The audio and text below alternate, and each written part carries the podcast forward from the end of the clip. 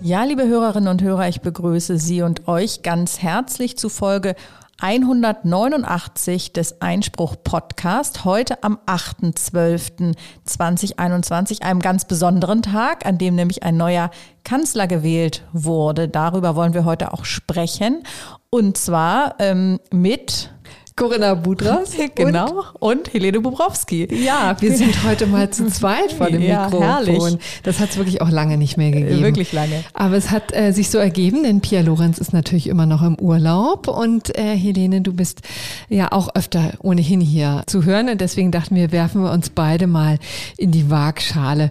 Und wir kommen gleich zu den Themen, ne? Denn äh, oder sagen wir besser zu dem Thema, ne? Denn wie gesagt, heute ist der Machtwechsel im Kanzleramt, Staffelübergabe oder wie man, man das nennen möchte. Und deshalb sprechen wir über alles, was damit zusammenhängt und wir werfen auch einen vertieften Blick in den Koalitionsvertrag. Ne? Und dann haben wir natürlich noch das Infektionsschutzgesetz, das lässt uns ja nicht los. Da wird es jetzt in Sachen Impfpflicht auch ernst. Ja, das zu den Themen. Und wo wir heute so kurz und knackig sind, kann ich vielleicht nochmal sagen, dass wir uns immer freuen über Feedback oder äh, Lob, Korrekturen. Kritik, genau, Korrekturen oder auch Vorschläge. Es kommen auch immer mehr Vorschläge für Themen. Darüber freuen wir uns unter einspruchpodcast.faz.de. Und das verbinde ich gleich mit einem Aufruf, unseren FAZ-Einspruch zu abonnieren, also das Magazin, äh, das es online äh, zu haben gibt, wo da viele rechtliche Themen, äh, sehr interessante Themen zu lesen sind. Und damit unterstützen Sie, unterstützt ihr auch diesen Podcast. So, und jetzt geht's gleich los. Genau, los geht's. Vielleicht hm, unterhalten wir uns erstmal kurz darüber, was heute Morgen und auch heute Mittag im Bundestag und in Schloss Bellevue passiert, denn tatsächlich gab es ähm, eine echte Pendelei mhm. äh, zwischen Bundestag, dann fuhr Olaf Scholz zum Bundespräsidenten, dann fuhr er wieder zurück in den Bundestag und dann fuhren alle zum Bundespräsidenten, also das ganze Kabinett, das neue, und dann fuhren sie alle wieder zurück in den Bundestag.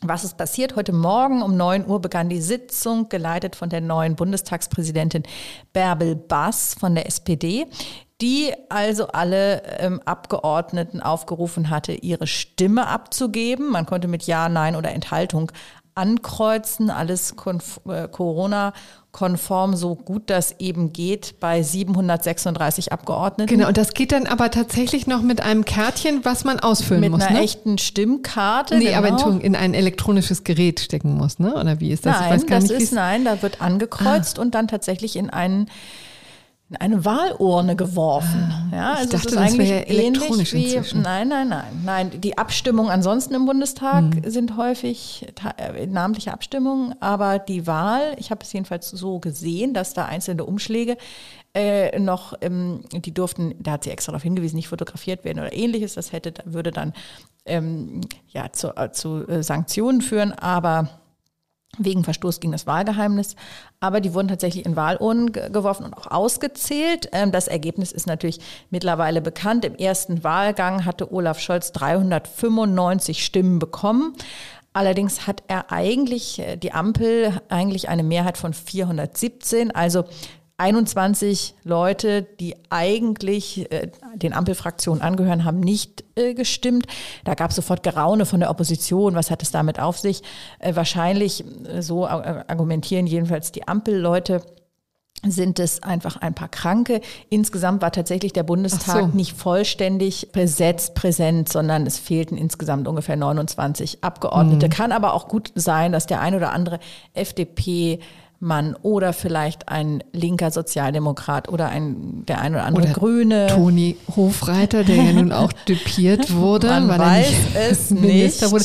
Das sind jetzt Spekulationen, die genau. äh, wir natürlich durch nichts belegen können, aber interessant ist es schon. Also 21 Stimmen fehlten, aber immerhin die äh, Mehrheit ist ja satt. Genau, ne? die Mehrheit ist ja da, die sogenannte Kanzlermehrheit, also die Mehrheit der Mitglieder des Bundestages, also nicht der Anwesenden, die an dem Tag da sind, sondern derjenigen, die ähm, gewählt wurden. Und das sind eben 736, die derzeit im Bundestag sitzen.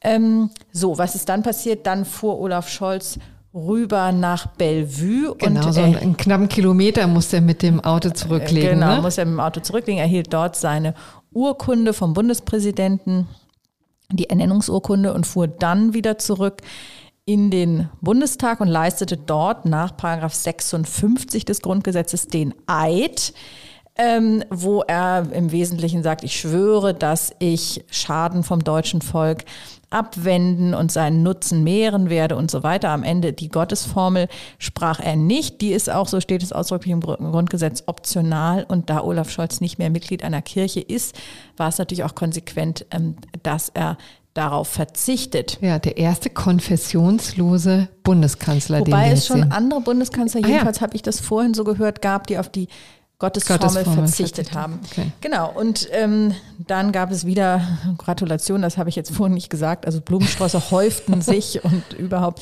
Standing Ovations für Olaf Scholz, auch übrigens für die Kanzlerin, ähm, die ja mittlerweile Ex-Kanzlerin dann ist, die oben auf der Tribüne saß, wo auch die Familie von Olaf Scholz, also seine Frau, seine Eltern und seine Schwiegereltern und seine Brüder gekommen waren. Seine Frau, muss man dazu sagen, ist ähm, Bildungsministerin in Brandenburg. Wissen vielleicht auch nicht viele, aber das ist ein echter Politikerhaushalt. Ja, ne? das kann man wohl so sagen. Die haben beide in Hamburg äh, angefangen als Politiker. Ähm, sie war damals, glaube ich, in, in, in, ähm, in den allerersten Tagen noch irgendwie im Arbeitskreis sozialdemokratischer Frauen aktiv und ist dann auch relativ schnell aufgestiegen und er auch. Also, dass zwei Leute so parallel Karriere machen, wenn auch er, jetzt muss man sagen, ein bisschen weitergekommen ist als sie.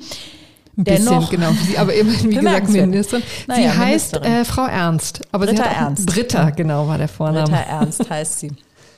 So, und äh, jedenfalls, nur um kurz die Geschichte zu beenden, dann ging es wieder, und zwar diesmal für das gesamte Kabinett, also Olaf Scholz und seine 16 Minister, acht Frauen, acht Männer, äh, nach äh, Bellevue, was ganz lustig war, dass die äh, eigentlich fuhren fast alle mit den Limousinen, mit dem blauen Licht obendrauf, diesen guten Kilometer sind wahrscheinlich zwei rüber.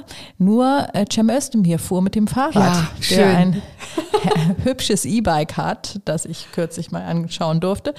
Und ähm, also er kam da und er war, wie er Das dann auch Statement. stolz, ja, War äh, schneller da präsentierte, genau, er war schneller da.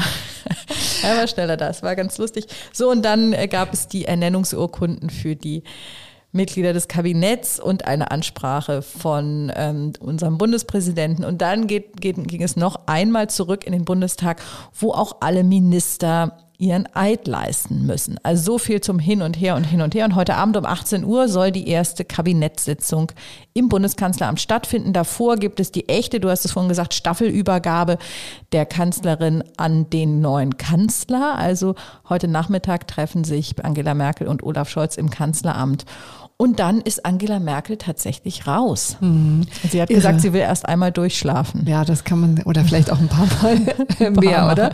Ja. Ich finde ja wirklich interessant, also das war ja übrigens auch schon das gleiche Bild, ne, als jetzt alle ausgeschieden sind, also die früheren Minister ausgeschieden sind und auch ähm, Frau Merkel ihre ähm, Abschiedsurkunde bekommen hat, oder Entlassungsurkunde, muss man ja sagen, ne, vom Bundespräsidenten. Das ist offensichtlich immer so gestaffelt, ne? Also Bundeskanzlerin, Bundeskanzler ist nochmal was Eigenes Ja. sozusagen und dann kommen alle anderen. Aber kann man das nicht straffen? Ach, ich glaube ja, dass wir in in der deutschen Politik, wenn man das mal mit anderen Ländern vergleicht, ja relativ wenig zeremoniell haben. Das ist ja schon alles äh, ziemlich ähm, äh, ziemlich nüchtern. Wir haben nicht so viele äh, Symbole eigentlich. Also wenn man das mal vergleicht, jetzt zum Beispiel mit der amerikanischen Ja. Amtseinführung, ja, also wo sozusagen genau. tagelang geplant wird und dann also ein Wahnsinnsding da aufgefahren wird mit Künstlern und ich weiß nicht was aus dem ganzen Land, aus der, mit Ehrengästen aus der ganzen Welt und so weiter. Und ähm, ähm, also das ist ja wirklich in Deutschland sehr zurückhaltend. Und gestern war ich bei der Unterzeichnung des Koalitionsvertrages. Das war eine Veranstaltung, die dauerte ungefähr acht Minuten, vielleicht waren es zehn, im Futurium, in diesem Futurmuseum neben dem Bundesministerium für Bildung und Forschung. Und das war auch derart nüchtern. Und da haben dann alle gesagt, naja, es ist der Corona-Pandemie natürlich geschuldet, dass man jetzt hier keine Sektkorken knallen lässt. Es gab gerade mal ein Glas Wasser. Ähm, und ich finde das eigentlich, also ich denke, dass es irgendwo auch ein Teil der Politik dazu gehört, auch zum, zur staatlichen Repräsentation, dass man so ein bisschen zeigt, äh, das ist jetzt eine Zäsur und jetzt fängt was Neues ja. an. Und da finde ich, wenn dann so ein Vormittag die Leute ein bisschen hin und her fahren, ähm, das ist ein bisschen kurios, aber ist es wirklich, hält sich sehr, sehr in Grenzen. Ja, das stimmt echt. Gut, und wie gesagt, ist ja auch tatsächlich etwas, ähm, etwas Neues. Also umgekehrt, lustigerweise sind ja dann die, ähm, die Formalia vorneweg werden immer pompöser, also insbesondere der, ähm, das Verhandeln des Koalitionsvertrages ähm, ist ja ein, ein wirklich merkwürdiges Konstrukt inzwischen, insbesondere wenn man es vergleicht zu dem, wie es mal angefangen hat. Also zu Beginn der Republik, da waren natürlich Koalitionsverträge alles andere als üblich, schon gar nicht in der Form, wie wir sie jetzt haben. Der aktuelle hat ja 177 Seiten ne, und wurde von wie viel? 300 Leuten ausgehandelt? Ungefähr so 300 Leute in den Wahnsinn. Arbeitsgruppen waren. Genau, über, über ja, Wochen hinweg. Durchaus Wobei das relativ schnell war. Diese Arbeitsgruppenphase waren zwei Wochen. Und die wollten am Wochenende nicht arbeiten. Also waren es im Grunde zehn Arbeitstage. Mhm. Ähm, das ist schon deutlich schneller als in der Vergangenheit. Ja. Aber am Anfang gab es das eben gar nicht. Also ähm, Konrad Adenauer, ähm, zu Konrad Adenauers Zeiten war es jedenfalls so, dass äh, sowas allenfalls in Briefform ähm, ja, hin und her getauscht wurde. Und das waren dann auch wirklich nur ein paar Seiten. Die wurden auch gar nicht öffentlich. Interessant übrigens, dass es da verfassungsrechtliche Bedenken vor allen Dingen gab, die es jetzt ja wahrscheinlich eigentlich immer noch gibt, die aber so ein bisschen gestorben sind, jedenfalls äh, in der öffentlichen Debatte kaum mehr eine Rolle spielen. Mal vielleicht von ein paar Kommentaren abgesehen. Aber jedenfalls geht es ja, ähm, waren die Bedenken lauteten so, dass es ja informelle Absprachen Sachen letztendlich sind, außerhalb des Parlaments, die dazu geeignet sind, das freie Mandat des Abgeordneten zu beschränken. Also konkret geht es um Artikel 38 des Grundgesetzes, wo festgeschrieben ist, dass der Abgeordnete äh, nur seinem eigenen Gewissen unterliegt, also die Entscheidungen frei treffen kann. Und da darf ihm eigentlich niemand reinreden, auch nicht Parteispitzen, die sich auf einen Koalitionsvertrag geeinigt haben. Wobei das natürlich wirklich die ähm, schöne Theorie ist. Die Praxis für Abgeordnete sieht ja ganz anders aus, insbesondere bei Koalitionsfraktionen, also bei denen, die die Regierung tatsächlich tragen. Ähm, da ist ja, wird es ja freundlich umschrieben mit einer Fraktionsdisziplin, weil der Fraktionszwang sich natürlich tatsächlich stoßen würde an Artikel 38. Aber ich habe kürzlich ein wirklich sehr interessantes Buch gelesen, das heißt, ähm, hat den schönen Titel Alleiner kannst du gar nicht sein, von den Kollegen ähm, Dausend und Knaub von der Zeit und, und vom Spiegel. Da sind verschiedene ähm, Aspekte des Abgeordnetenlebens sehr eindrücklich beschrieben und übrigens auch, welche Zwangsmittel ein Fraktionsvorsitzender hat, um hm. ja, widerspenstige Abgeordnete einzufangen, dass man zum Beispiel damit droht, ihm den ähm, Platz im Ausschuss wegzunehmen, dass Abgeordnete erzählt haben, teilweise anonymisiert erzählt haben, dass sie stundenlang vor dem Büro des Fraktionsvorsitzenden warten mussten, was Krass. dann als Art von Demütigung ähm, angesehen wurde. Und ähnliche Arten der Druckausübung tatsächlich, um sie dazu zu bringen, in kritischen Fragen tatsächlich zuzustimmen. Das ist wirklich ähm, mit dem grauer Theorie in der Tat genau. Ja. Aber interessant sozusagen, wie sich das historisch ja. entwickelt hat. Das war vielleicht früher auch noch anders. Ja. Also genau, ich glaube, da war in der Tat das vielleicht auch noch äh, ein Ideal, nach dem man eher gestrebt hat. Ähm, die erste schriftliche ähm, und offiziellen Koalitionsvertrag wurde dann bei der Bundestagswahl 1961 eingefordert, und zwar von der FDP. Die hatte damals ein Wahlergebnis von 12,8 äh, Prozent erzielt, also einen deutlichen Wahlerfolg. Und ähm, das war wirklich insofern interessant, als äh, die Koalitionsvereinbarung damals vor allen Dingen ein Ziel hatte, nämlich ähm, den damaligen Bundeskanzler Konrad Adenauer ähm, so schnell wie möglich aus dem Amt zu jagen, also innerhalb ähm, einer halben Legislaturperiode, denn eigentlich war die FDP damals angetreten, ähm, um Adenauer aus dem Amt zu jagen, aber das ist ihr dann nicht gelungen. Also sie musste quasi paktieren äh, mit der Union. Die hat natürlich an äh, Adenauer festgehalten und den ins, als Bundeskanzler installiert weiter. Ja, also eine weitere Legislaturperiode war ja zu dem Zeitpunkt schon einige Jahre lang. So, und dann hatte man sich darauf geeinigt, dass er nach der Hälfte ähm, das Amt verlassen muss. Und dann ähm, äh, fürchtete man natürlich, dass sich der Alte nicht dran hält und hat das lieber in äh, einen Koalitionsvertrag gegossen. Da stand dann eben einfach drin, die Koalitionspartner gehen davon aus, dass der Vorsitzende der CDU, Dr. Konrad Adenauer, das Amt des Bundeskanzler nicht für die ganze Dauer der Legislaturperiode bekleiden wird. Übrigens ist es interessant, dass auch jetzt noch die kleineren Parteien, also Grüne und FDP, ein deutlich höheres Interesse hatten an der, an der Detailliertheit, sage ich mal, des Koalitionsvertrages. Und übrigens auch daran, dass es überhaupt ein Sondierungspapier gab. Das wollte die SPD mhm. gar nicht. Und dann, da haben sich die, die anderen durchgesetzt. Auch die SPD wollte den Koalitionsvertrag so schlank wie möglich halten. Und der Grund liegt natürlich auf der Hand. Je weniger im Koalitionsvertrag drinsteht, desto mehr kann der Kanzler aus dem Kanzleramt Kraft seiner ähm, Richtlinienkompetenz ähm, die Dinge entscheiden und, ähm, sage ich mal, in Anführungszeichen durchregieren. Und je mehr im Koalitionsvertrag drinsteht, desto mehr können die kleineren Parteien darauf pochen und sagen, Moment mal, wir mhm. haben aber etwas anderes verabredet. Also das, was äh, ja. du von damals beschreibst, dass der kleinere Partner Sorge hatte, einfach übergangen zu werden, das lebt auch tatsächlich noch heute mhm. fort und kann man in der ja, in, der, in dem Strickmuster, wenn man so will, des Koalitionsvertrages mhm. ablesen. Interessanterweise, je weniger ähm, auch zu Papier gebracht wird, desto ähm, weniger lässt sich dann auch die Koalition daran messen. Ne? Also interessanterweise gibt es ja Untersuchungen, ähm, die sich den, den letzten Koalitionsvertrag angeguckt haben.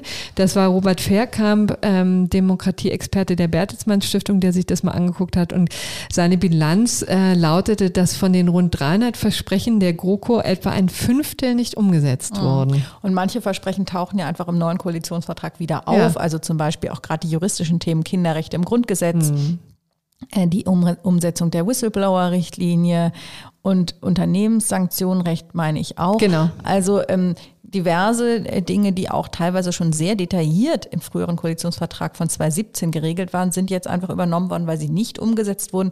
Man muss natürlich fairerweise sagen, dass ähm, jetzt die Pandemie, die ja dieses Land nun schon seit fast zwei Jahren im Griff hat, ja. ähm, manches dann unmöglich gemacht hat und dass ja tatsächlich diese 16 Jahre Angela Merkel 16 Jahre waren, die von wirklich so vielen Krisen erschüttert waren, Migrationskrise, alles bekannt, Banken- und Finanzkrise da ist es natürlich dann nicht so ganz so einfach. Ich bin jetzt die Letzte, die da irgendjemanden in Schutz nimmt. Ich will nur sagen, was man in einem Jahr vereinbart, mhm. kann natürlich sein, dass es einfach zwei, drei Jahre später die politische Situation oder die tatsächliche Situation so anders ist, dass es einfach nicht mehr passt. Deswegen mhm finde ich eigentlich immer, man darf diesen Koalitionsvertrag nicht als etwas ansehen, wo man hinterher Absolut. überall genau. kleine Häkchen macht, man sondern gute Politik reagiert auf genau. die Herausforderungen, die sich dann auch in der Zeit aktuell stellen. Hm. Man will jetzt auch keine Regierung auf Autopilot, ne? die genau. im Grunde genommen einfach nur jetzt das abarbeiten, was sie da niedergeschrieben haben.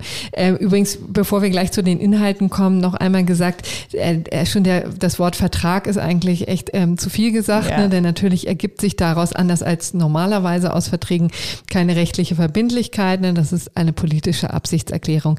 Mehr ist es dann auch nicht. Gut, dann kommen wir zu den Themen. Ja, da fangen wir dann doch mal an mit dem Migrationsrecht, das wirklich ganz interessante Aspekte hat. Ähm, da ist zum einen bemerkenswert, dass die Ampel wirklich erstmals in der deutschen Geschichte ein klares Bekenntnis abgibt, dass Deutschland ein Einwanderungsland ist. Krass, das muss ehrlich, 2021 werden. Um, genau, ehrlich gesagt ist es natürlich längst ein Einwanderungsland. Die sogenannten Gastarbeiter kamen in den 60er Jahren nach Deutschland. Damals dachte man zwar noch, sie würden das Land dann auch schnell wieder verlassen, was nicht so war. Und wir erinnern uns alle an das Einwanderungsgesetz, das Anfang der 2000er ähm, erarbeitet wurde, was so holprig in Kraft trat, weil damals es diese spektakuläre Sitzung gab in dem, im Bundesrat, wo uneinheitlich abgestimmt wurde, das deswegen auch einen verfassungsrechtlichen Aspekt hat. Und so ging es dann weiter. In der vergangenen Legislaturperiode wurde das sogenannte Fachkräfteeinwanderungsgesetz erarbeitet. Und trotzdem auch damals sagte Seehofer noch auf die Frage, ist Deutschland jetzt ein Einwanderungsland, sagte er immer, warum müssen Sie mich mit diesen schmerzhaften Fragen ähm, belästigen? Das vom Bundesinnenminister. So ja. Ne? Also und, und auch die SPD-Seite sprach dann nur von einem äh, Fachkräfte-Einwanderungsland und wollte eben dieses Bekenntnis nicht abgeben.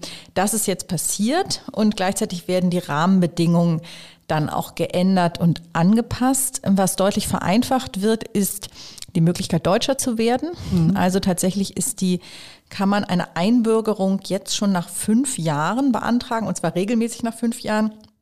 Und bei bisherigen, äh, bei besonderen Integrationsleistungen sogar schon nach drei Jahren. Bisher musste man acht Jahre in Deutschland gelebt haben. Und, und zwar damit ist natürlich nicht eine Duldung oder sowas gemeint, sondern ein regulärer Aufenthaltstitel. Außerdem sollen Kinder von ausländischen Eltern, die in Deutschland geboren werden, schon von der Geburt an Deutsche sein, mhm. jedenfalls wenn ein Elternteil fünf Jahre in Deutschland lebt. Also das, da sieht man für diejenigen, die sich dafür interessieren, dass dieses eigentlich praktizierte Jus sanguinis in Deutschland, also dass man die Staatsangehörigkeit seiner Eltern bekommt und eben nicht das Jus soli, was ja das klassische Recht ist in Einwanderungsländern, also etwa in Amerika, wer in mhm. Amerika geboren wird, ist Amerikaner dass sich hier eine Art von Verschiebung stattfindet. Also ja, wir nähern uns auch tatsächlich dem amerikanischen Modell ziemlich genau, an damit, ne? auch in anderen Punkten, jedenfalls dem kanadischen Modell mit diesem Punkte-Einwanderungssystem, ähm, was kommen wird, das sozusagen nach den Bedürfnissen des deutschen Arbeitsmarktes ausgewählt werden kann, ähm, äh, wer ins Land kommen kann.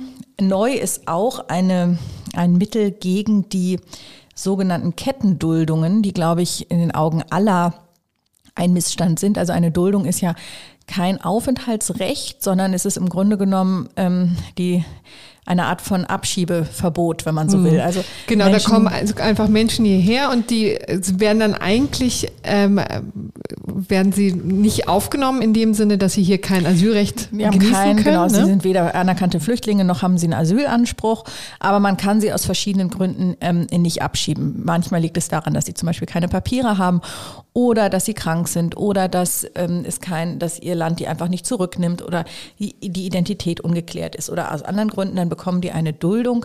Das berechtigte sie aber jedenfalls in der Vergangenheit nicht dazu zu arbeiten und führte eben dazu, dass man Menschen hat, die hier nicht wirklich irgendetwas machen können. Und das ist natürlich ein, ein Problem, weil die sich eigentlich auch nicht integrieren sollen, mhm. Weil sie ja gar nicht im Land bleiben sollen, weil mhm. man ihnen auch nahelegt, freiwillig auszureisen. Man kann sie halt nur nicht abschieben. Ähm, und da soll jetzt, ist jetzt eine Idee, ein sogenanntes Chancenaufenthaltsrecht zu schaffen. Und zwar, das gilt für alle diejenigen, die am Stichtag 1. Januar 2022, also jetzt in ein paar Wochen, seit fünf Jahren oder länger in Deutschland leben und nicht straffällig geworden sind. Also das sind all diejenigen, die 2015 bis 2017 ins Land kamen. Und die sollen jetzt ein Jahr einen Aufenthaltstitel bekommen, wo sie also auch arbeiten können, um sich da die weiteren Voraussetzungen zusammenzusuchen für eine echte Aufenthaltserlaubnis. Mhm. Also zum Beispiel, da spielt ja eine Rolle die ähm, äh, die, die Lebensunterhaltssicherung und andere Fragen. Und äh, das ist jetzt eine Art von Versuch, dass man sagt, okay, diejenigen, die willens sind, sollen sich doch jetzt mal ein Jahr lang anstrengen und dann die Möglichkeit haben, ein reguläres Bleiberecht ähm, zu bekommen. Mal sehen, ob das funktioniert. Ansonsten ist natürlich sehr, sehr viel, das in diesem Kapitel auch noch drin steht. Zum Beispiel, äh, dass ähm, ein Streitpunkt in, den, äh, in der vergangenen Legislaturperiode waren ja die sogenannten sicheren Herkunftsländer. Mhm. Da hatten ja vor allem die Grünen, aber auch die SPD durchaus Bauchschmerzen damit, was zur Folge hat, dass eben in Ländern mit einer geringen Anerkennungsquote sollte das Verfahren eben deutlich schneller gehen und äh, die sollten auch andere Rechte, zum Beispiel Arbeits, ähm, Arbeitsrechte hier nicht so ohne weiteres haben. Das ist Marokko zum Beispiel. Genau, dazu, die ne? typischer war, ja, also da war es genau umstritten. Also die, die Koalition, die große Koalition wollte die Maghreb-Staaten einstufen. Ähm, und das ist am am Widerstand der Grünen tatsächlich im Bundesrat gescheitert, aber sichere Herkunftsländer gibt es insbesondere im Westbalkan. Also okay. Also das sind, hm. die sind schon äh, zuvor anerkannt worden. Das ist auch wirklich ein symbolisches Thema gewesen. Und da ist jetzt ganz lustig so eine Art von ähm, ja, Kompromisslösung, dass jetzt die Idee ist, dass ähm, man, so heißt es im Koalitionsvertrag, Asylanträge aus Ländern mit geringen Anerkennungsquoten sollen priorisiert werden. Hm. Das ist im Grunde genommen die, eine ganz ähnliche Idee. Ähm, wenn man auch nicht mehr von sicheren Herkunftsländern spricht. Ist, man muss natürlich sich genau anschauen, was das im Detail dann heißt, priorisiert werden, ob da auch tatsächlich das Verfahren deutlich vereinfacht wird oder nicht.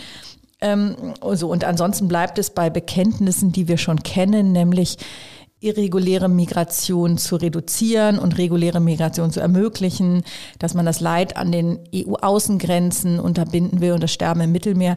Das sind natürlich alles ähm, ja, Bekenntnisse, die auch wichtig und aller Ehren wert sind, ebenso wie die Arbeiten an einem gemeinsamen europäischen Asylsystem. Aber ja, wir wissen aber, eben auch genau. aus den vergangenen Jahren, wie schwierig das alles ist. Ja, das ist wahrscheinlich eines der Versprechen, die man dann am Ende nicht halten können wird. Ne? Denn Wenn sie nicht drinstehen, wäre es natürlich aber auch merkwürdig. Ja. Das ist wohl wahr.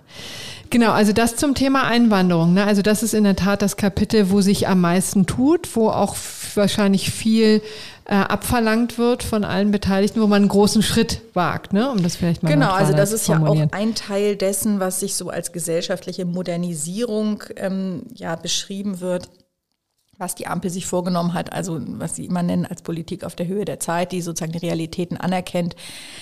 Da ist ein Teil davon bezieht sich auch darauf, also etwa Kettenduldung, dass man mhm. sagt, naja, die Leute sind halt nun mal hier und dass wir ihnen erklären, wir wollen euch nicht, ändert halt nichts daran, dass sie da sind und wie gehen wir jetzt mit dieser Realität um. Also es ist halt immer, das liest sich jetzt ganz gut, muss man sagen, die Frage ist natürlich immer, wie wirkt sich das aus, wie funktioniert das, ist das dann doch ein Pull-Faktor, dass Leute aus mhm. den Ländern denken, sie kommen, ach in Deutschland ist es ganz einfach, da gibt es jetzt das Chancenaufenthaltsrecht oder nicht, das muss man... Ähm, natürlich genau beobachten, ist natürlich auch ein Punkt, den die Union jetzt scharf angreift und sagt, das ist ein deut deutlicher Linksruck, deutliche Liberalisierung, die nichts Gutes verheißen lässt.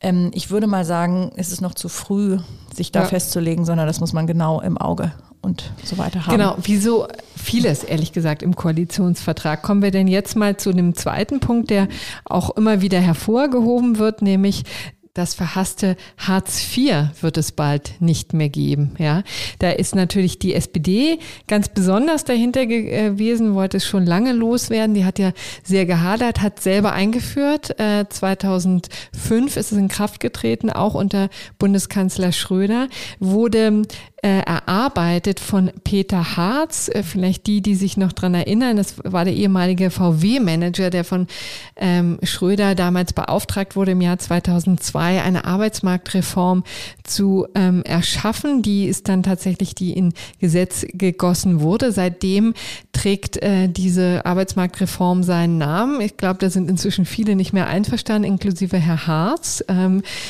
hat ja dann auch strafrechtliche ähm, äh, äh, ja, strafrechtliches Verfahren wegen Verfehlungen, die wiederum im VW-Konzern passiert sind. Das will ich jetzt gar nicht ähm, vertiefen, aber jedenfalls war vieles an dieser ganzen Konstruktion ein bisschen misslich und deswegen ist man jetzt, glaube ich, sehr froh, dass man Hartz IV los wird und ein Bürgergeld schafft. Und da ist äh, in der Tat die Debatte groß, wie ähm, stark sich denn das jetzt von dem eigentlichen Hartz IV-Konstrukt äh, unterscheidet. Und da wird man wohl sagen müssen, also es gibt ein paar Dinge, wo man den Arbeitslosen entgegenkommt, ja auch äh, direkte Erleichterung schafft, auch Anreize schafft. Aber ich glaube, von dem ganzen Grundgedanken kommt man da nicht runter. Und ehrlich gesagt ähm, finde ich persönlich das jetzt auch ja, kein Drama, ganz im Gegenteil, denn es war ja auch vieles ganz gut an äh, der Arbeitsmarktreform. Ne? Also es geht natürlich, zielt auch immer darauf, Leute in den Arbeitsmarkt zu bringen. Das ähm, ist ja das oberste Ziel und da gibt es eben das berühmte Fordern und Fördern. Äh, ich glaube, es wurde tatsächlich umgekehrt eigentlich. Ne? Also erst fördern, und, dann fordern. fordern. Ja. Genau, also das bleibt im Wesentlichen. Ähm, es wird am Anfang ein bisschen einfacher, denn ähm, in den ersten zwei Jahren soll das Vermögen nicht mehr berücksichtigt werden. Und das war ja in der Tat auch immer etwas, was vielleicht auch für, für den einen oder anderen recht hart war, ne, dass man sich vielleicht was angespart hatte, auch für die Altersvorsorge. Und dann hieß es, ähm, das muss, äh, muss verscherbelt werden, bevor man überhaupt Hartz IV beantragen kann. Und darauf äh, verzichtet man jetzt in den ersten zwei Jahren, war natürlich auch mal ein großer bürokratischer Aufwand. Ähm, es gibt ein, bisher so ein sogenanntes Schonvermögen von maximal 10.000 Euro. Die konnte man beiseite hätte schaffen. Klingt jetzt natürlich ein bisschen ähm, kriminell, so war es natürlich gar nicht gemeint. Also man, man konnte, äh, musste nicht alles sozusagen gleich aufbrauchen, aber auch das wird jetzt ähm, erhöht. Also in den ersten zwei Jahren zählt das gar nicht und später soll das schon Vermögen ähm, erhöht werden. Man kann jetzt sagen, wegen Corona haben wir auch die Situation, dass überhaupt die Regeln ein bisschen gelockert wurden. Ne? Denn wir haben jetzt schon viele Situationen von Selbstständigen, die jetzt gar nicht arbeiten konnten, die wirklich also von jetzt auf gleich ins Bodenlose gefallen sind und die dann, für die dann auch in der Tat nur Hartz IV eine Option war. Und schon für die hat man auch diese Vermögensregelungen ähm, aufgeschoben, nämlich um ein halbes Jahr. Und das soll jetzt noch großzügiger geschaltet gestaltet werden.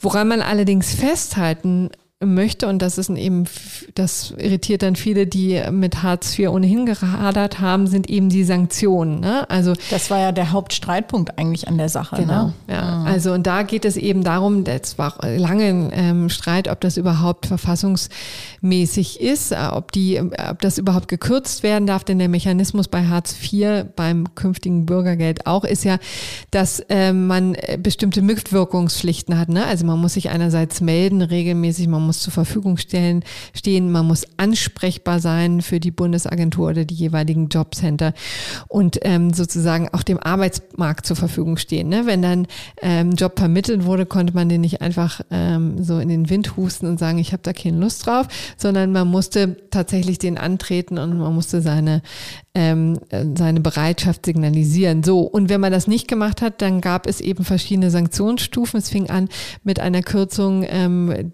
von 30 Prozent. Ja, die hat das Bundesverfassungsgericht, muss man dazu sagen, noch abgesegnet. Die haben gesagt, also das geht.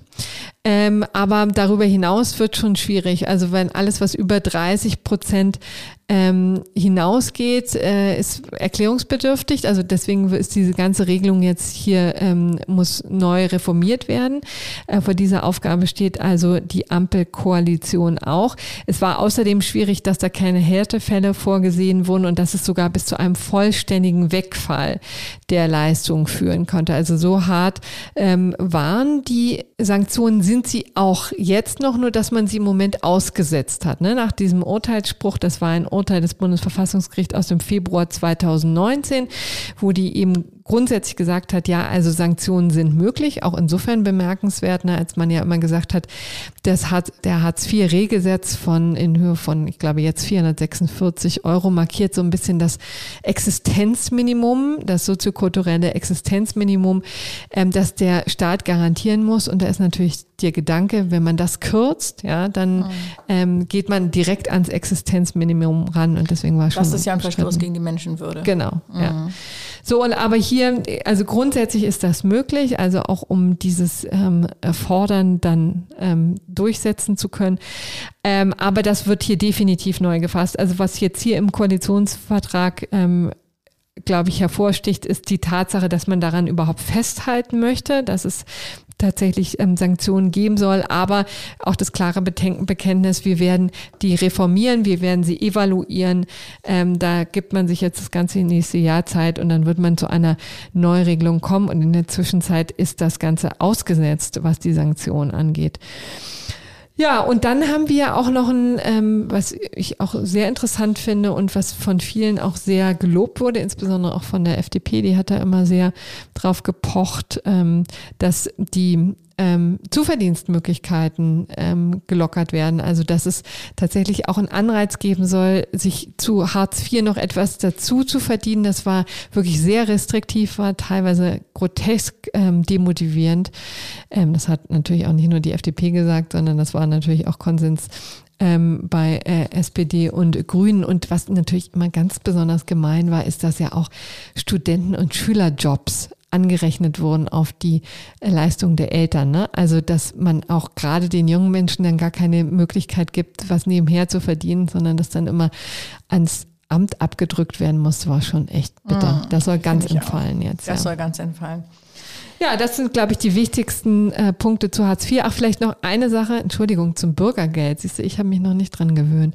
Äh, wichtig soll auch sein, dass ähm, die äh, Weiterbildung ne, und die Qualifizierung, also auch da legt man einen Schwerpunkt drauf. Das heißt, ähm, es geht nicht immer nur zuerst ums Vermitteln, sondern auch ums Weiterbilden und Qualifizieren und dann kann man sich auch einen Bonus abgreifen von 150 Euro. Also auch da werden Anreize geschaffen. Ja, und dann werfen wir jetzt auch noch mal einen kurzen Blick in das Kapitel Rechtspolitik. Ähm, immerhin sind wir beim Einspruch-Podcast. Und äh, da sind es wirklich eine ganze Vielzahl von kleineren Punkten, die wir jetzt hier nicht alle ähm, aufzählen können. Aber eins möchte ich mal so ein bisschen allgemeiner sagen, das finde ich ganz interessant, und zwar der Begriff des Rechtsstaats. Da gibt es ja im Grunde genommen die ursprüngliche Bedeutung des Rechtsstaats und das heißt nämlich ein, ähm, ein Schutz vor staatlicher Willkür, also ein Schutz des, ein Abwehrrecht des Bürgers, die Bindung des Staates an Recht und Gesetz. Und wir sehen ja im politischen Diskurs, finde ich jedenfalls, eine Bedeutungsverschiebung des Begriffs des Rechtsstaats hin zu, ähm, wir müssen Verbrechen mit der vollen Härte des Rechtsstaats verfolgen. Ja, also das gehört quasi zum ständigen Repertoire jedes Bundesinnenministers, auch teilweise, jedenfalls in der letzten Legislaturperiode, der Justizministerin. Die also Rechtsstaat hat dann mehr so diesen Aspekt von Law and Order, also Rechtsdurchsetzung.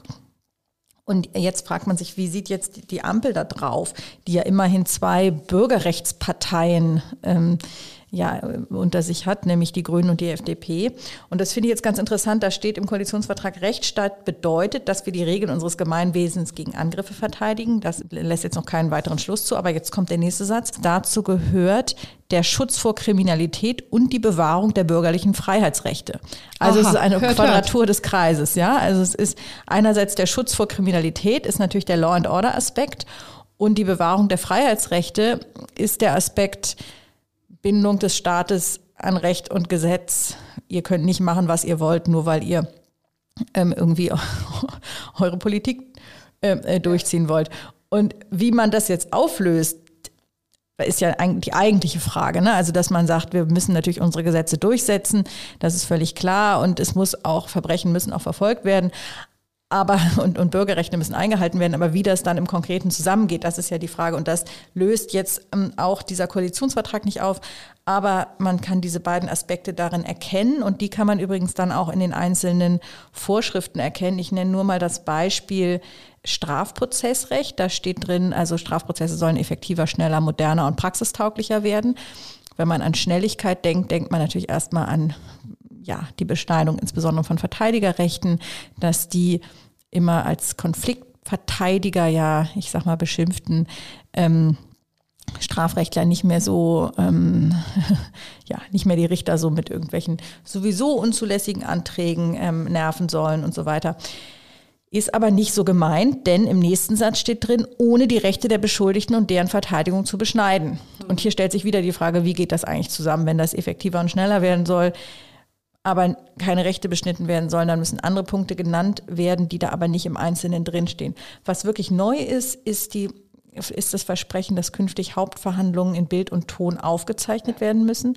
Das ist ja eine häufige Forderung gewesen der Anwaltschaft, des Deutschen Anwaltvereins, die gesagt haben, es kann einfach nicht sein, ähm, dass äh, Deutschland als, glaube ich, fast einziges Land in Europa strafrechtliche Hauptverhandlungen nicht irgendwie dokumentiert, sondern da wird ja tatsächlich auch diese Mitschrift durch den Urkundsbeamten ist ja nur ähm, Zeuge kommt, Zeuge sagt zur hm. Sache aus, Zeuge geht. Und zwischendrin mal, wird mal was protokolliert, ne? So sehr mühselig. Nee, das ist nur am Amtsgericht. Also am Amtsgericht also. schreibt der Urkundsbeamte sinngemäß mit, was er so aus der Hand Verhandlung oder sie aus der Verhandlung irgendwie mitnimmt. Während im, im, beim landgerichtlichen Verfahren ist es wirklich so, dass zur Sache, außer dass äh, irgendwie hm. Anträge mhm. oder, oder irgendwie sowas genau, Anträge werden, genau. Mhm. aber nichts zum Inhalt, also auch nichts zur Zeugenaussage oder so. Das heißt, es ist schlicht nicht zu rekonstruieren, was eigentlich Gegenstand ähm, der Hauptverhandlung war. Und das macht es dann für die Revision schwierig. Aber das ist natürlich auch, wo dann Anwälte sagen, das ist irgendwie auch ein totales Problem für die Rechte des Angeklagten, der dann den Beweis möglicherweise gar nicht führen kann, dass irgendwas vorgetragen wurde. Also, und man denkt natürlich, wie kann das sein, dass etwas mündlich ja. stattfindet und man es überhaupt nicht mehr nachvollziehen kann, außer dass die Richter selber mitschreiben. Ja, also das passiert mhm. natürlich, das kann man auch in den großen Prozessen sehen, dass die dann immer alle mitschreiben, was und die, die Journalisten natürlich, ne? Die Journalisten auch und dann man kennt es ja vielleicht selber von seinen eigenen ähm, Mitschriften, dass man dann immer denkt, was habe ich denn damit jetzt nochmal gemeint? Man kann es vielleicht nicht mehr richtig lesen. Und das ist natürlich gerade bei ganz wichtigen großen Strafprozessen, denken wir an NSU, die sich über mehrere Jahre hinzieht, Wobei es da anders war, da wurde, glaube ich, ähm, dokumentiert, weil es eine weitere Ausnahme gibt bei großen Verfahren, die eine Rolle spielen für die Zeitgeschichte. Mhm. Da gab es eine gewisse Lockerung, aber keine allgemeine. Die soll jetzt also kommen. Das ist ähm, auch für die Anwaltschaft natürlich interessant. Ähm, ja, und dann gibt es noch interessant auch aus dem Bereich des Strafrechts ähm, eine, ja, eine, ein Versprechen, eine Evaluation vorzunehmen des Strafrechts und dabei den Fokus zu legen auf ähm, historisch überholte Straftatbestände und ähm, man strebt eine Modernisierung des Strafrechts und die schnelle und Entlastung der Justiz an. Das sagt jetzt erstmal noch nicht ganz genau, was damit gemeint ist. Es gibt ja einerseits diese Diskussion um überholte Straftatbestände beim, beim Mord, ja, mhm. also dass man irgendwie sagt, diese Formulierung, wer Mörder ist wer, würde eben diesen ähm, nicht an die Handlung anknüpfen, sondern sozusagen an die ähm, ja, an die Persönlichkeit des Täters und das sei und ist auch tatsächlich Strafrecht, das aus das noch den nationalsozialistisches Gedankengut ähm, atmet. Ähm, ob das gemeint ist, kann ich jetzt nicht sagen, das steht da schlicht nicht. Es könnte auch sein, dass bei, bei schneller Entlastung der Justiz ist ja eine Forderung von Grünen immer gewesen, ähm, zum Beispiel die Erschleichung von Leistungen mhm. so zu ändern, dass das Schwarzfahren nicht mehr darunter fällt, genau. weil das ja zu diesen absurden Fällen führt, dass Leute in Ersatzstrafhaft sitzen, weil sie schwarz gefahren sind. Und da sagen ja auch, auch Kriminologen und so weiter, das sei überhaupt kein adäquater Umgang damit. Ersatzhaftstrafe sind ja die Fälle, in denen eine Geldstrafe nicht bezahlt werden kann. Und die Frage ist, ob man damit tatsächlich die Justiz ähm, belasten sollte. Das ist auch in der Union übrigens teilweise kontrovers diskutiert. Es gibt jedenfalls den Justizminister aus Nordrhein-Westfalen, der da eigentlich auch eine Entkriminalisierung vorsieht. Vielleicht noch ein Aspekt zu dem, den du eben genannt hast, nämlich die Quadratur des Kreises beim Rechtsstaat. Das wird sich auch in den Digitalrechten ziemlich deutlich zeigen. Ne? Ah. Also denn die Bürgerrechte ähm, oder die Bürgerrechtsparteien haben ja ziemlich deutlich gemacht, dass sie die Vorratsdatenspeicherung nicht machen. Also und ganz im Gegenteil eher auf Verschlüsselung gehen und ähm, den Bürger, also die Daten der Bürger schützen wollen und eben nicht den Strafverfolgungs Behörden so preisgeben wollen, wie es das zum Beispiel unter der Union gang und gäbe war. Das vielleicht noch eine Ergänzung zum Thema Rechts- bzw. Digitalpolitik. Äh, ein wichtiger Hinweis noch ähm, betrifft eben die Freigabe von Cannabis. Das ist relativ kurz gehalten, aber umso äh, bedeutender im Koalitionsvertrag, ne, da, weil da eben drin steht, wir führen die kontrollierte Abgabe von Cannabis an Erwachsene zu Genuss Geschäftszwecken in lizenzierten Geschäften ein. Also da ja. wird sich auch einiges tun. Ähm, Was ja auch eine Forderung war, übrigens auch teilweise von von Polizeigewerkschaften, also jedenfalls vom ähm, Bund deutscher Kriminalbeamter, die sagen also, warum soll sich eigentlich die Staatsanwaltschaft damit rumschlagen, wo doch sowieso jetzt schon diese Ausnahme für die geringe Menge die, ähm, gilt, die aber eben in allen, Bund, in allen Bundesländern auch unterschiedlich gehandhabt ja. wird. Äh, da haben wir dieses berühmte Nord-Süd-Gefälle. Und ähm, also ja, dann soll man doch eine klare Ansage machen. Ja. Ähm, und die sehen wir jetzt im ähm, Koalitionsvertrag, so muss es. natürlich noch mit Leben geführt werden. An dieser Stelle kann man vielleicht dann nochmal auf den FAZ-Einspruch-Podcast hinweisen, wo wir tatsächlich über die Freigabe von Cannabis schon mal gesprochen haben und da ein, äh, ja, ein Bericht ähm, gehört haben von einem User, der das ähm, dann bitter bereuen musste. Ähm, die äh, Folge hieß äh, die bitteren Folgen eines Party-Joints. So und ähm, jetzt haben wir die Antwort. Also das wird ähm, eine auf eine Cannabis-Freigabe in begrenzten im begrenzten Rahmen natürlich ne, hinauslaufen. Interessant ist noch ähm, zum Thema Schwangerschaftsabbruch. Da läuft es auch auf ähm, ja was durchaus Grundsätzliches äh, hinaus, also auch etwas, was mit der Union niemals äh, möglich gewesen wäre. Doch so weit kann man gehen. Ne? Also wir haben den berühmten 219a StGB, das ist dieser berühmte Fall ähm, der Gynäkologin äh, Hähnel, den wir hier auch schon rauf und runter gesprochen, besprochen haben. Das ist schon in der Tat sogar ein, zwei Jahre her. So lange ist eben einfach die Diskussion schon am Schwelen. Die hat, das war eben eine Ärztin, die auf ihrer Seite tatsächlich für einen Schwanger, über einen Schwangerschaftsabbruch, über die Möglichkeit von Schwangerschaftsabbrüchen informiert hat und sich da eben ähm, dann Anzeigen eingefangen hat, auch verurteilt wurde zu einer Geldstrafe. Aber immerhin, das hat man als fundamental äh, ungerecht empfunden, auch weil das ein Einfallstor war für äh, Abtreibungsgegner, Gegner, die da durchaus rabiat vorgehen ja, und ihren Protest ja, ich mein, vorführen. Das, äh, das Interessante an der Geschichte oder das, was man wissen muss, ist halt, dieser Paragraph wird immer genannt und so ist auch die Überschrift im Strafgesetzbuch Werbung für Schwangerschaftsabbrüche. Tatsächlich ist es aber so, dass die Vorschrift jede Information über Schwangerschaftsabbrüche unter, unter Strafe stellt. Und Werbung ist etwas, ich glaube, da sind sich wahrscheinlich viele einig, dass man für Schwangerschaftsabbrüche nicht werben sollte, wie etwa für eine Schönheits-OP oder einen Wellnessurlaub. Das kann man aber durchaus auch im Standesrecht der Ärzte regeln.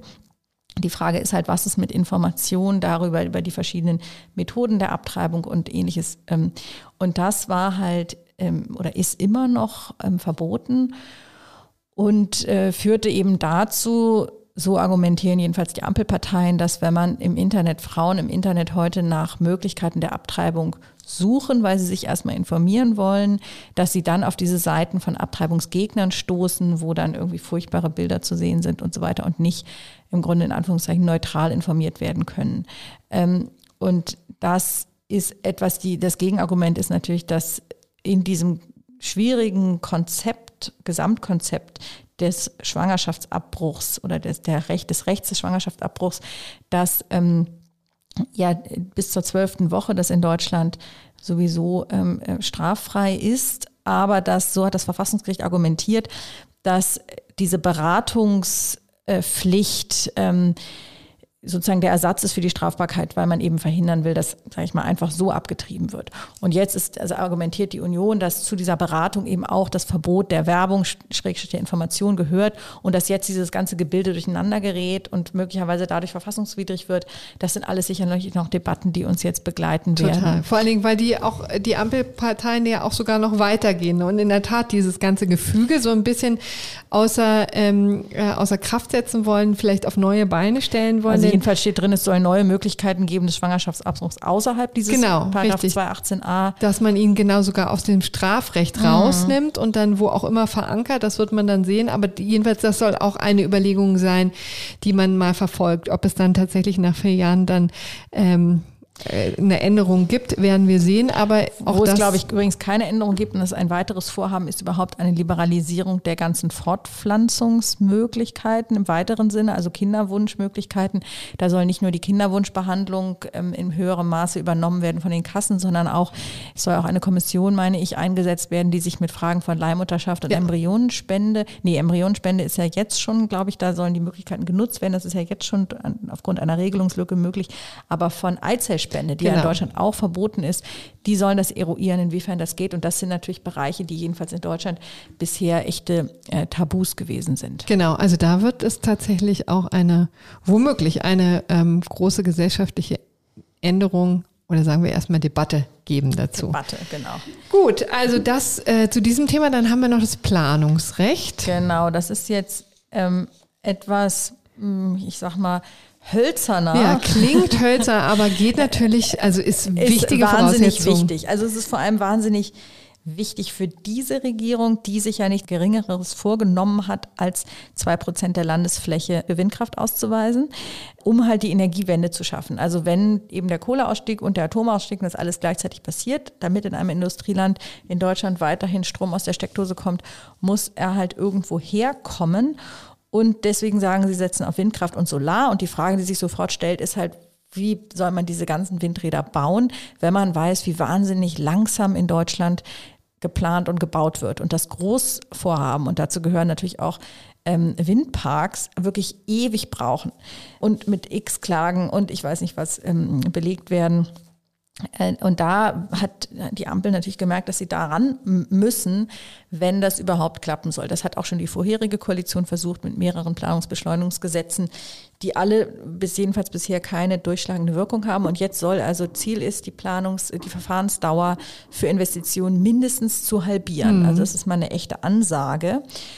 So, und da müssen wir jetzt auch nicht im Klein-Klein ähm, sagen, wie das alles gemacht werden soll. Es ist wirklich ganz viele kleine Stellschrauben, an denen die Ampel drehen will.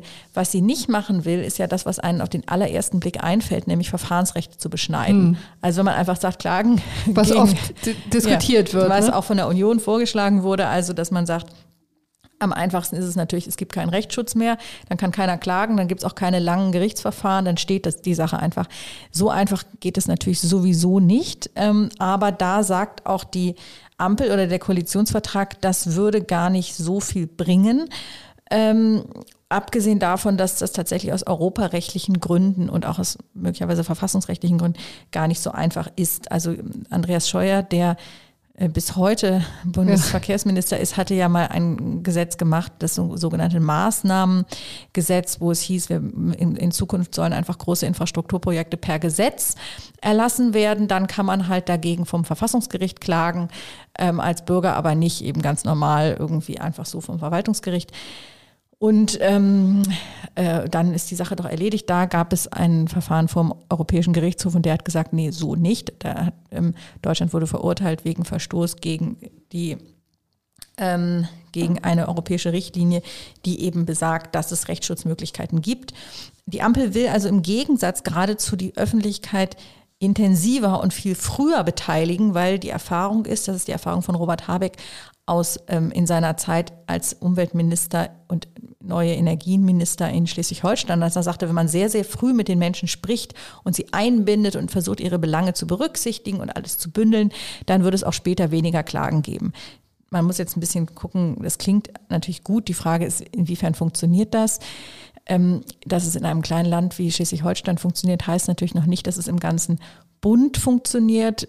Die Bundesregierung ist natürlich auch sehr viel weiter weg ähm, von den Leuten vor Ort als jetzt eine Landesregierung. Mhm. Insofern ähm, ist wirklich dann die Frage, wie das umgesetzt werden soll. Ähm, ansonsten gibt es noch einen anderen Aspekt, der ganz wichtig ist und der das wirklich schwierige Verhältnis zwischen Klimaschutz und Artenschutz betrifft, nämlich die Frage, also bislang war es eben so ein Verstoß gegen den Artenschutz und das kann auch bedeuten, dass es für bestimmte bedrohte Vogelarten einfach Mauserplätze geben muss oder ähnliches. Ähm, und diese, und es gibt ja wirklich sehr viele bedrohte Tierarten. Ähm, ich habe jetzt kennengelernt die zierliche Tellerschnecke, Ach, die auch schon das eine oder andere ähm, Bauvorhaben gestoppt hat. Bauvorhaben ja. gestoppt hat, in Hamburg insbesondere.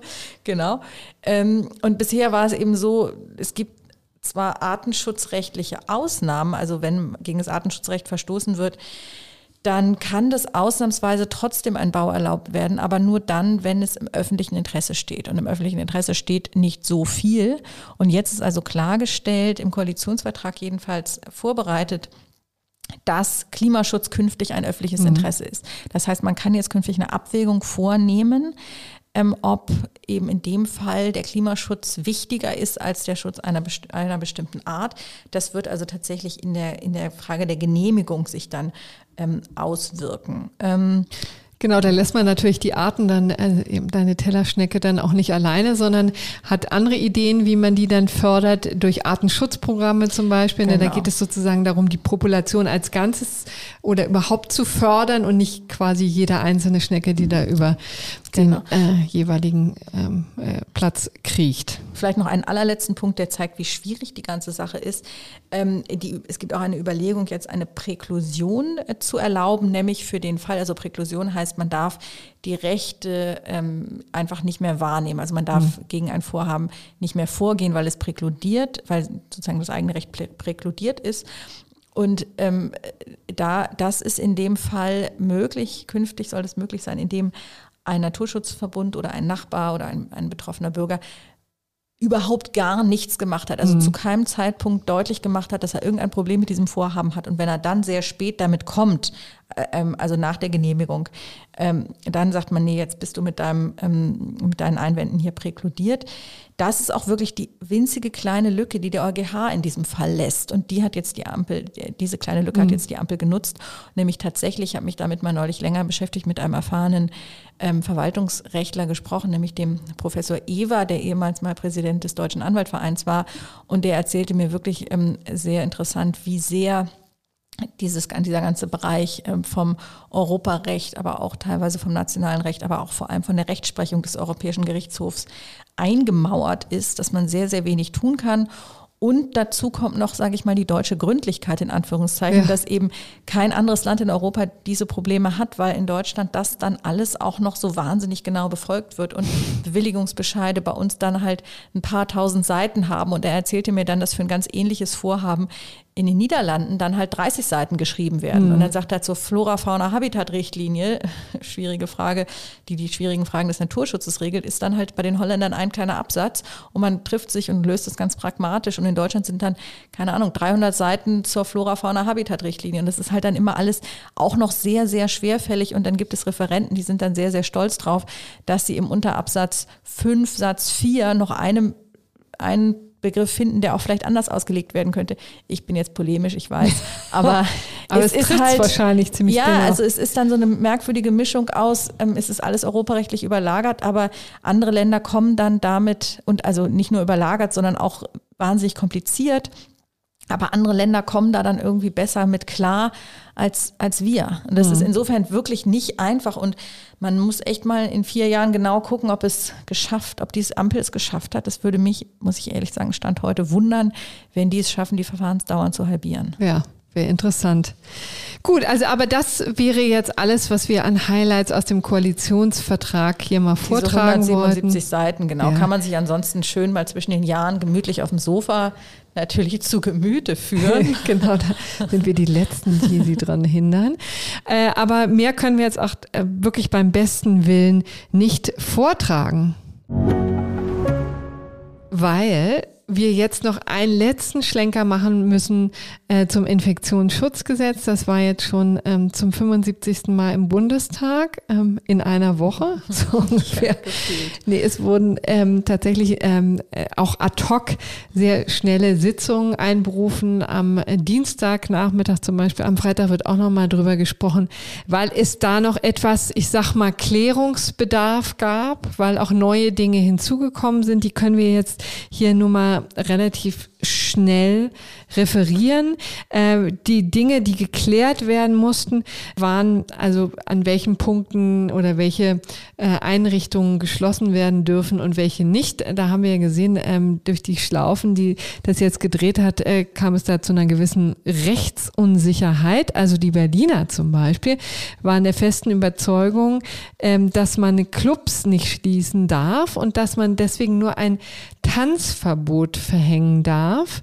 Auf Basis des äh, schon geänderten Infektionsschutzgesetzes in Nordrhein-Westfalen hat man das anders gesehen und die Clubs kurzerhand geschlossen. Die Frage ist, wer hatte nun recht? Und deswegen hat man das jetzt ähm, deutlicher gefasst im Infektionsschutzgesetz und hat auch die Gastronomie, die geliebte Gastronomie. Wobei ich mich gefragt habe, sind eigentlich Clubs, gehören doch gar nicht zur Gastronomie, nee, oder? Das war nämlich auch immer die Argumentation, warum zum Beispiel die geschätzte Rechtswissenschaftlerin Andrea Kiesling immer gesagt hat, sie weiß gar nicht, wo die Aufregung besteht, denn die ähm, äh, die Clubs gehörten ihrer Ansicht nach zu den Freizeiteinrichtungen, die ja geschlossen werden und man dürfen. ja vor allem tanzt und ja. dann und, erst trinkt. Ja, genau.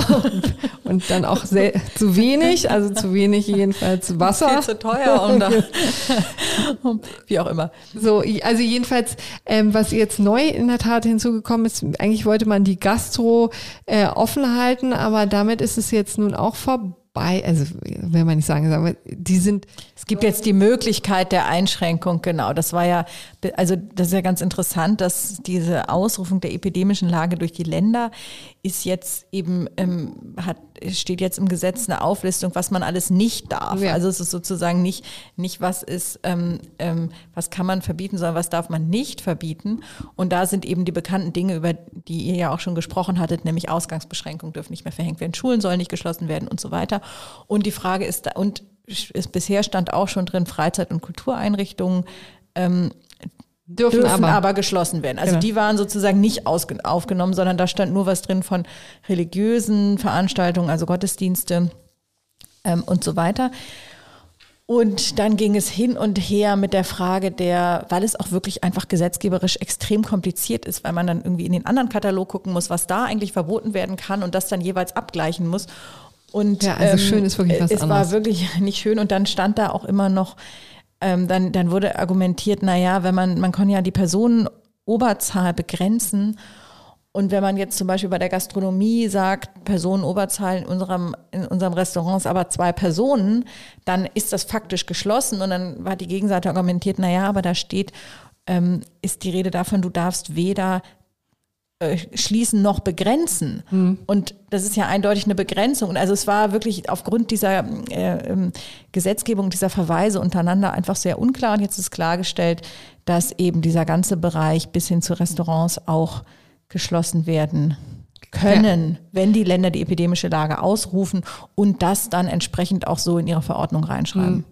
Wichtig ist, dass es jetzt auch mit der Impfpflicht losgeht. Zunächst einmal mit einer einrichtungsbezogenen Impfpflicht. Ähm, die wird verankert in Paragraph 20a Infektionsschutzgesetz, ist mit sehr langem Vorlauf geplant, denn das Ganze muss erst vollzogen sein oder, oder entfaltet überhaupt erst Wirkung am 15. März. Bis dahin mögen sich bitte alle impfen, vollständig impfen übrigens, die in den genannten Einrichtungen arbeiten. Dazu zählen eben Altenheime, Krankenhäuser, ähm, da war vieles Dialyseeinrichtungen, ne? ähm, aber sehr auch, ausdifferenziert. Es ist wirklich ja auch übrigens ähm, Apotheken und ja. Zahnärzte, Zahnärzte, und Arztpraxen mhm. und auch sowas wie Heilpraktiker und so weiter.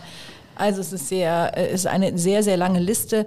Eben alle ja, Einrichtungen, in denen Menschen sich aufhalten, die besonders gefährdet sind, also ja. krank, alt oder sonst was sind.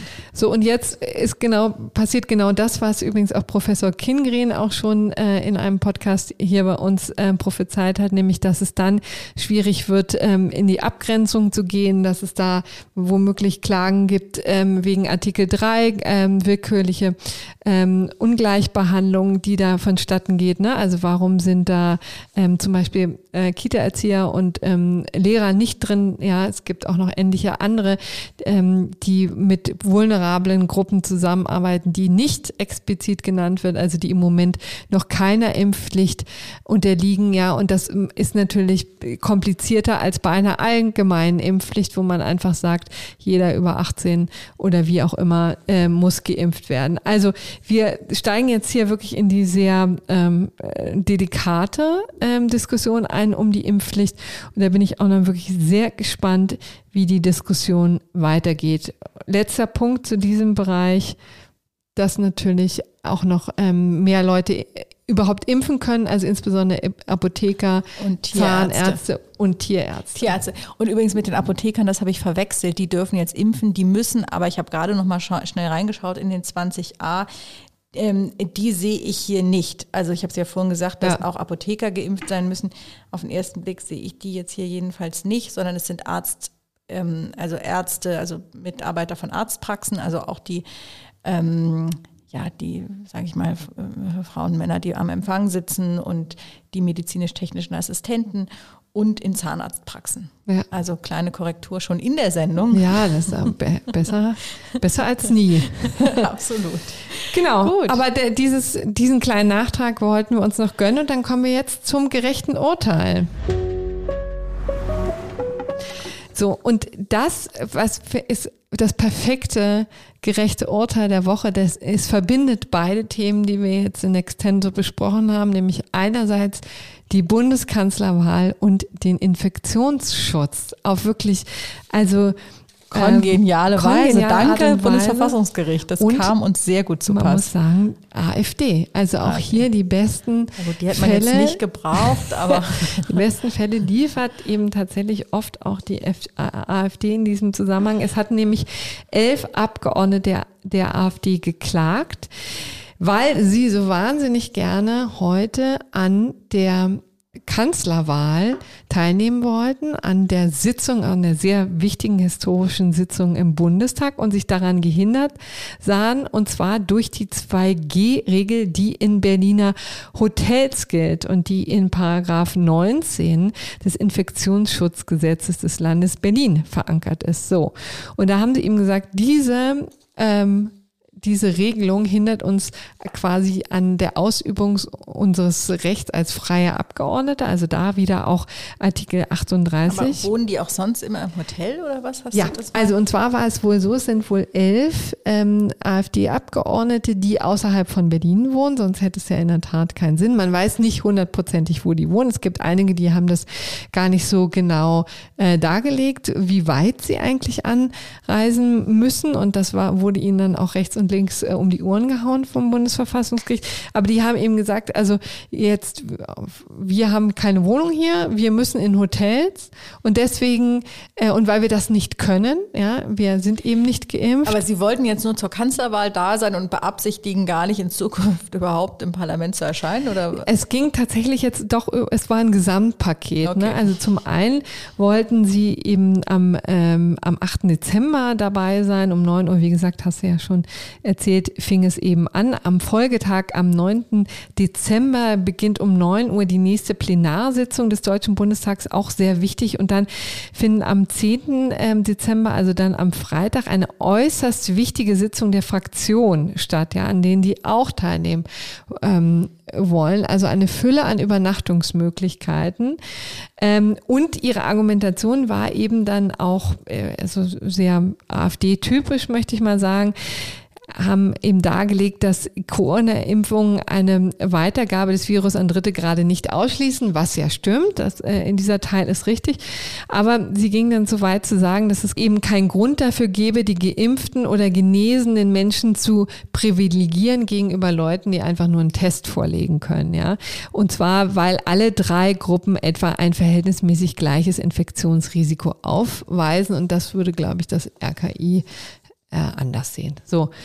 Und interessant, wie hat das Bundesverfassungsgericht ähm, reagiert? Haben die gestern Nachmittag, also am Dienstagnachmittag zurückgewiesen und zwar in zwei Punkten komplett abgeschmettert. Das eine war eben, dass sie gesagt haben, also die Verfassungsbeschwerde ist äh, schon komplett unzulässig, weil sie ja den Subsidiaritätsgrundsatz ähm, nicht eingehalten haben. Also die hätten ehrlich gesagt vom Verwaltungsgericht erstmal vorstellig werden müssen. Ja, und da muss man auch sagen, ich glaube, das war auch wieder so ein bisschen ähm, quasi die AfD-Nebelkerze, wo man äh, natürlich gleich ganz oben anfängt, gleich zum Bundesverfassungsgericht, ja, ja, gleich nach Karlsruhe. wahrscheinlich. Ne? Genau und gar nicht erst den, ähm, den Weg äh, einhalten möchte, weil man natürlich auf die große Bühne möchte. Das hat sich das Bundesverfassungsgericht nicht mit sich machen lassen, hat gesagt, also ihr hättet ihm den äh, Subsidiaritätsgrundsatz äh, beachten müssen und erst den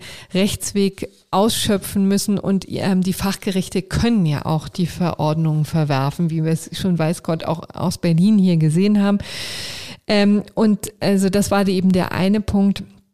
Und der zweite Punkt war eben auch, dass es ähm, schon materiell nicht begründet ähm, äh, wurde, weil sie eben teilweise auch nicht deutlich dargelegt haben, ja, weit sie eigentlich anreisen, ob sie jetzt wirklich auf die äh, Berliner Hotels angewiesen sind, die haben dezent darauf hingewiesen, dass zum Beispiel es in Brandenburg eine Ausnahme gibt für berufliche Gründe. Ja, also tatsächlich in Potsdam hätten sie unterkommen ähm, können oder wo auch immer. Brandenburg hat ja viele schöne ähm, Seiten, wo mhm. man sich ein Hotel suchen kann, um dann nach Berlin einzureisen, um rechtzeitig um neun Uhr morgens da zu sein.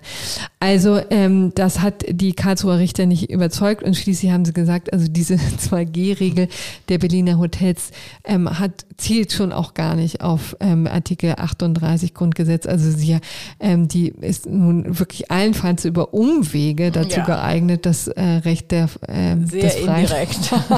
Abgeordneten ähm, einzugreifen. Und das finden wir einfach zutiefst gerecht. Wir finden es zutiefst gerecht. Also zum einen, weil wir denken, dass sie sich eigentlich auch einfach impfen lassen können, aber das ist jetzt natürlich kein rechtliches Argument. Aber es ist schon auch einfach, ich finde es vor allem unter dem Aspekt, dass hier wieder dieser Rechtsweg so benutzt wird, um eigentlich für das eigene politische Vorhaben ähm, zu werben und ähm, nicht, weil es irgendwie wirklich so ist, dass irgendjemand gehindert wäre, an dieser Sitzung teilzunehmen, weil er ähm, in Berlin nicht im Hotel übernachten kann. Ja. Also zumal man sich ja wirklich fragt, wenn man hier Abgeordneter ist und sein Mandat ernst nimmt, dann ist es sowieso, wäre es nicht schlecht, ähm, hier eine Art von, äh, ja, sage ich mal, dauerhaftem. Ähm, ja. Da würde man jetzt denken, dass das vielleicht neue Abgeordneten sind, aber die können sein. ja bei Alice Weidel vielleicht unterkommen oder ähm, bei wem auch immer.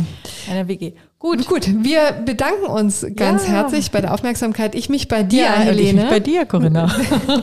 dass wir heute hier sehr vergnüglich zusammenhocken durften. Ähm, ja, also machen Sie es gut, macht's gut. Äh, schöne Restwoche. Wir hören uns nächste Woche. Nächste Woche wieder. Da bin ich dann mit Pia dann wieder dabei, oder? Ja, sehr genau. schön. Ich freue mich. Tschüss. Bis dann. Tschüss.